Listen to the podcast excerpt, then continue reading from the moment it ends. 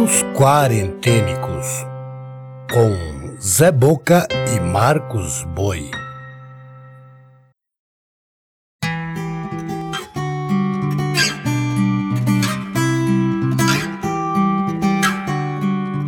Olá, eu sou Zé Boca, contador de histórias.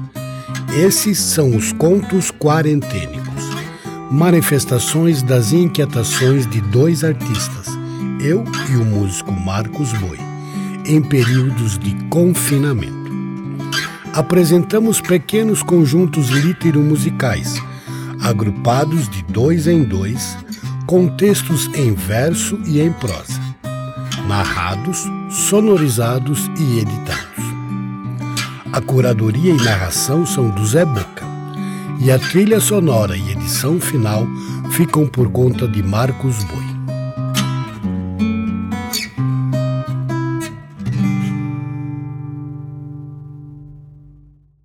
Nota da produção.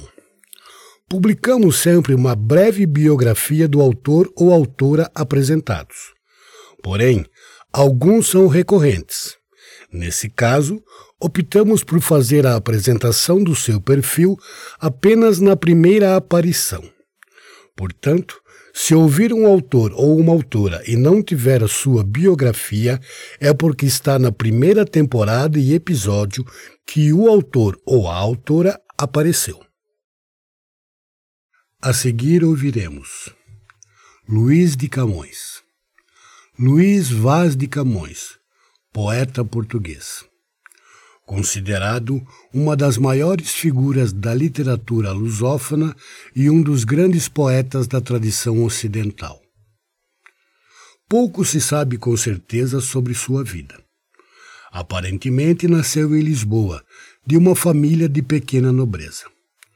Sobre a sua infância, tudo é conjectura, mas, ainda jovem, teria recebido uma sólida educação nos moldes clássicos, dominando o latim e conhecendo a literatura e a história antigas e modernas.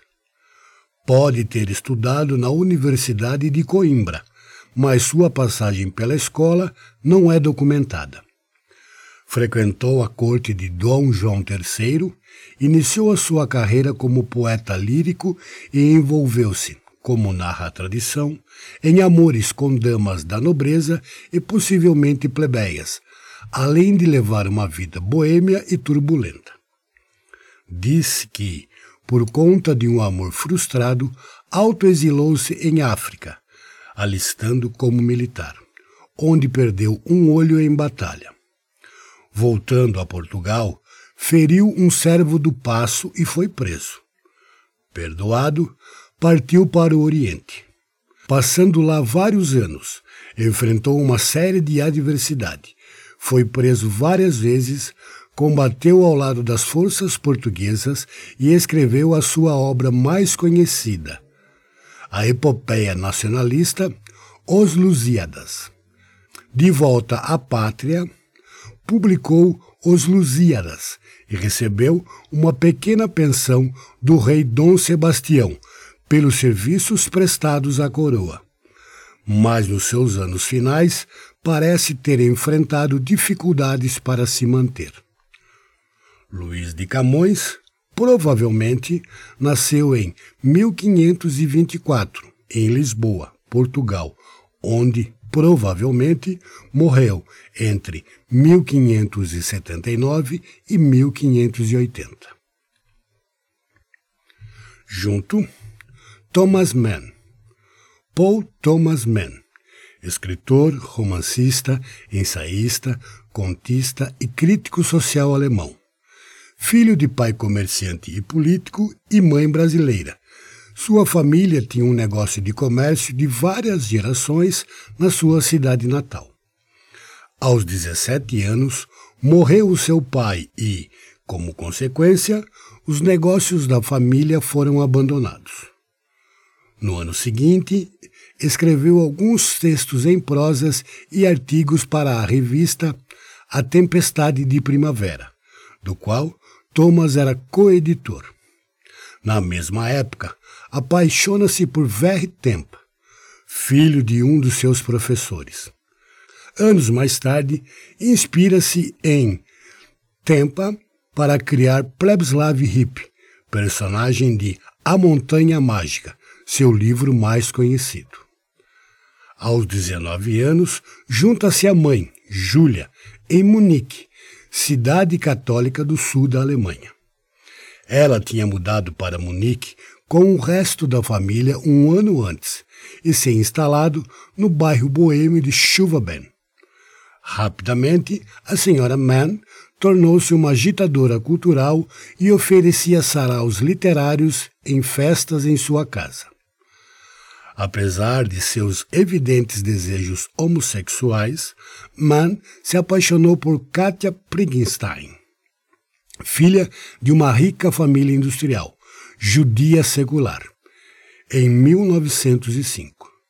Mais tarde, ela se juntou à fé luterana de seu marido. O casal teve seis filhos.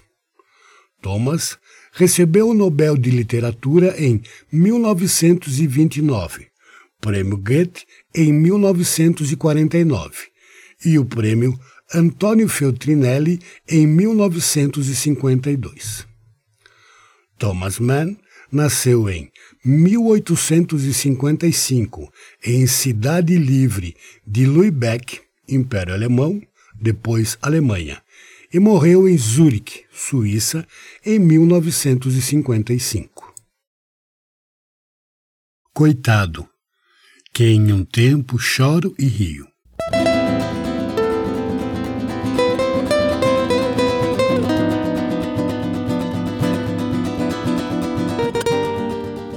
Coitado, que em um tempo choro e rio, espero e temo, quero e aborreço, juntamente me alegro e entristeço, de uma coisa confio e desconfio.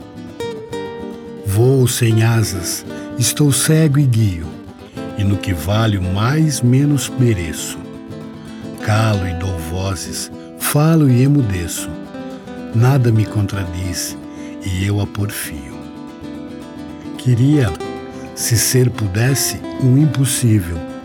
Queria poder mudar-me e estar quedo, usar de liberdade e estar cativo. Queria que visto fosse invisível. Queria desenredar-me e mais me enredo. Tais os extremos em que triste vivo.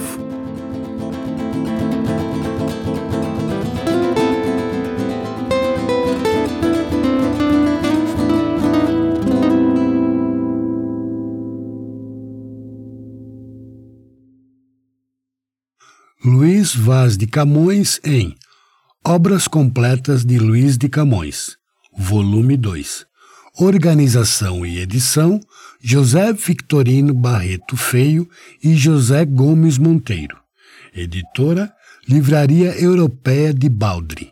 Original em Portugal em 1843. Fragmento O Solitário.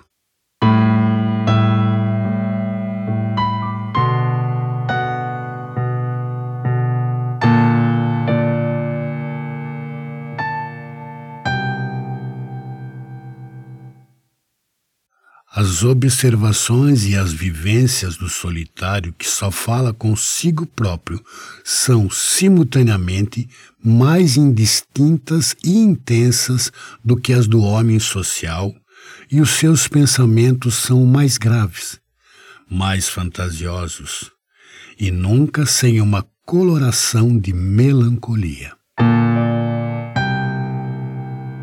Imagens e impressões que outros poriam naturalmente ao lado, após um olhar, um sorriso, um comentário, ocupam-no mais do que é devido.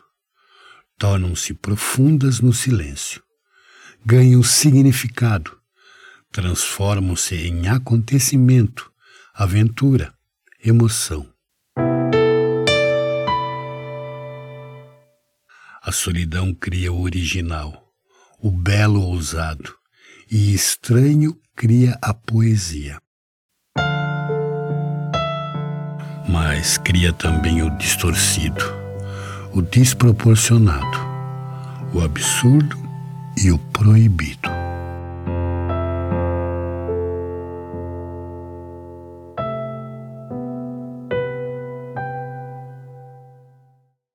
Thomas Mann em Morte em Veneza. Tradução Albert Caro, editora em Brasil, Ópera Mundi.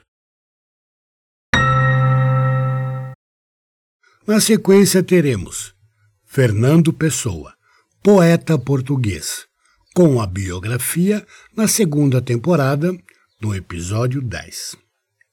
Junto, Dalton Trevisan, escritor brasileiro, que você encontra a biografia na primeira temporada, no episódio 2. Chove. Há silêncio, porque é a mesma chuva.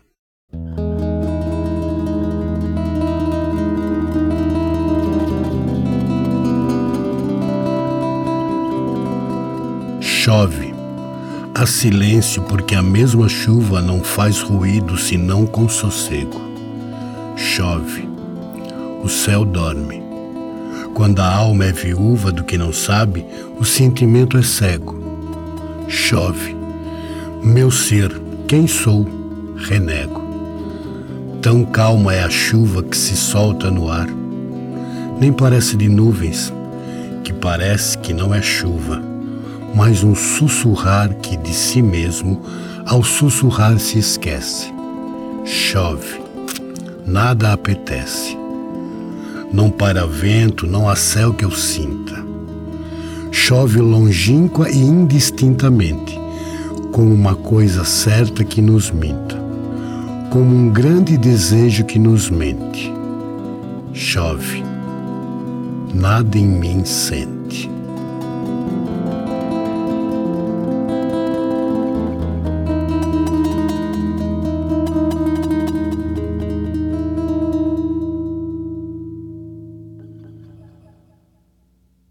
Fernando Pessoa em Poesias. Organização João Gaspar Simões e Luiz Montavor. Editora Ática, original em Portugal, em 1942. Chove chuva. Fragmentos.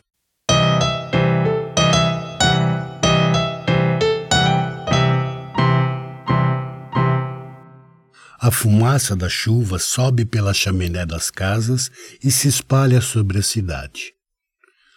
Um fio de silêncio cai de cada gota. As gatas dengosas se viram de costas para dormir.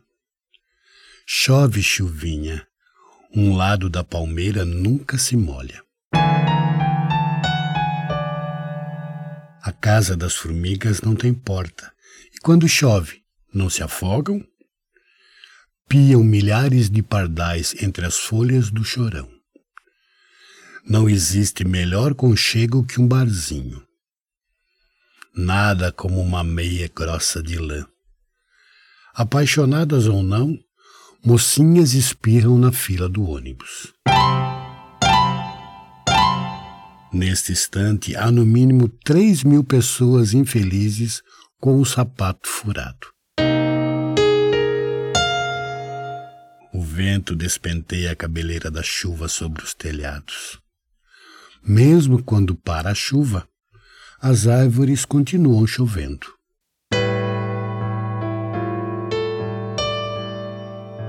A chuva lava o rosto dos teus mortos queridos.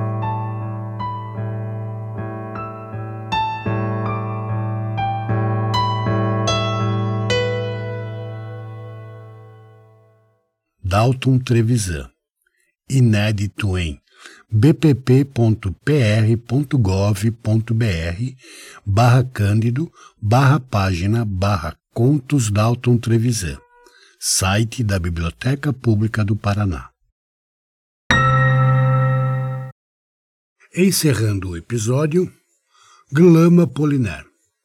Willem Albert Wrodzimier's Apollinaire de Vas Kostovski. Escritor, poeta, dramaturgo e crítico ítalo-francês. Possivelmente o mais importante ativista cultural das vanguardas do início do século XX, conhecido particularmente por sua poesia sem pontuação e gráfica, e por ter escrito manifestos importantes para as vanguardas na França, tais como o do cubismo, além de ser o criador da palavra surrealismo. Filho de uma condensa polaca e de pai desconhecido, passa seus primeiros anos entre Roma, Mônaco, Nice, Cannes e Lyon. Desde 1902, foi um dos membros mais populares do bairro artístico parisiense Montparnasse. Entre 1902 e 1907, em Paris, trabalhou como empregado de bancos e começou a publicar contos e poemas em revistas. Em 1907, conhece a artista plástica Marie Laurencin, com quem terá uma tumultuada relação. É por essa época que decide viver de seus escritos. No começo de 1907, publica anonimamente As Onze Mil Varas. Em 1909, publicou seu primeiro livro oficial, O Encantador em Putrefação, baseado na lenda de Merlin e Viviane. No mesmo ano, se dispõe a publicar uma antologia dos textos do Marquês de Sade, bem de acordo com uma característica sua que chocava os adeptos da tradição francesa: o fascínio pelo romance libertino. Assim, foi o responsável pela introdução dos livros malditos de Sade na cena literária francesa no início do século, que até então era um escritor praticamente desconhecido.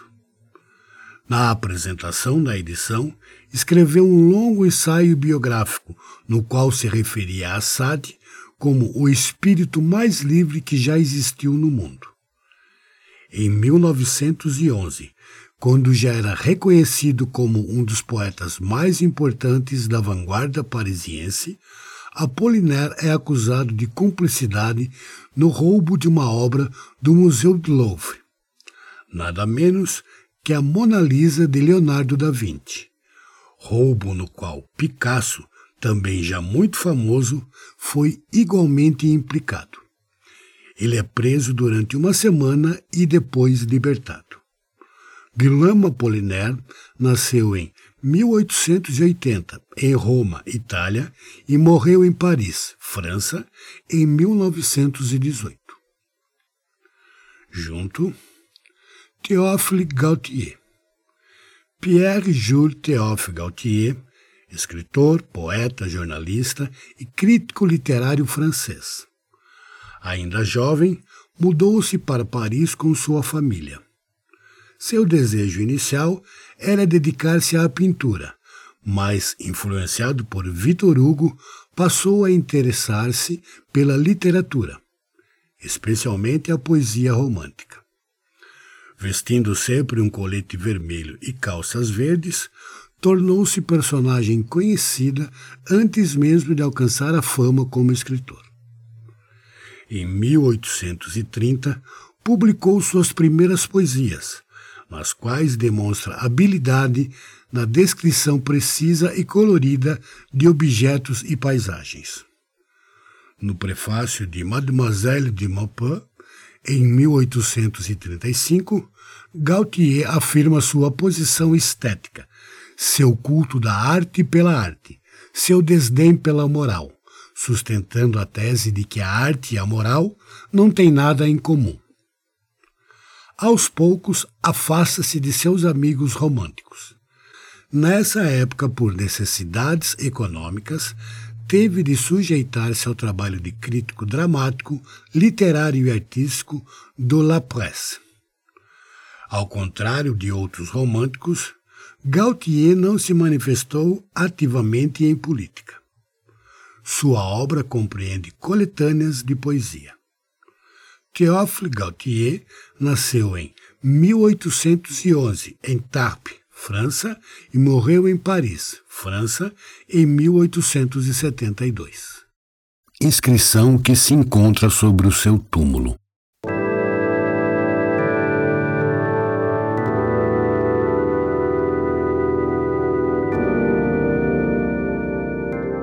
Eu finalmente me afastei de tudo que há de natural. Posso morrer, mas não pecar. E o que ninguém jamais tocou, não só toquei como apalpei. Já perscrutei o que ninguém nunca sequer imaginou. E sopesei vezes sem conta, até a vida imponderável. Se vou morrer, morro sorrindo.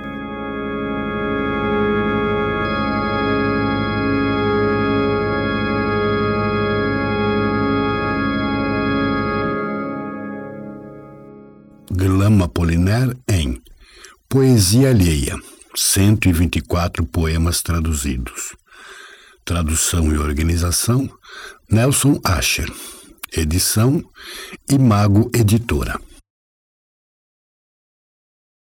Lembrança de Pompeia. Fragmento.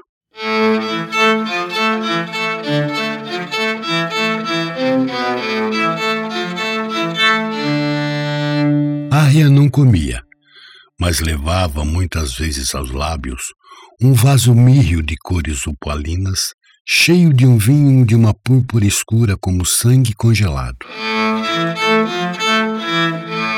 À medida que bebia, um imperceptível vapor rosado subia de suas faces pálidas, vindo do seu coração que não batera há tantos anos.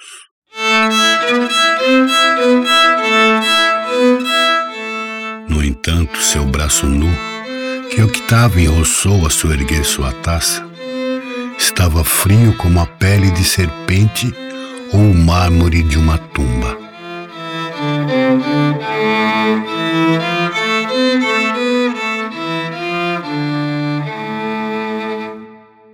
Théophile Gautier em Lembrança de Pompeia, tradução Arria Marcela, editora em Brasil, Contracapa Livraria.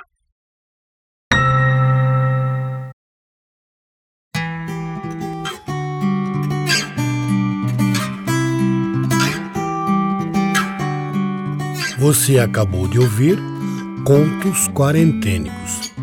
Se desejar fazer críticas, sugestões ou outros comentários, pode usar as redes sociais do Zé Boca e do Marcos Boi, ou pelo e-mail contosquarentenicos@gmail.com. Também é possível colaborar com esse trabalho, doando qualquer quantia pelo Pix. A chave é o e-mail contosquarentenicos@gmail.com. Outras formas de apoiar você encontra na descrição desse episódio. Até o próximo episódio.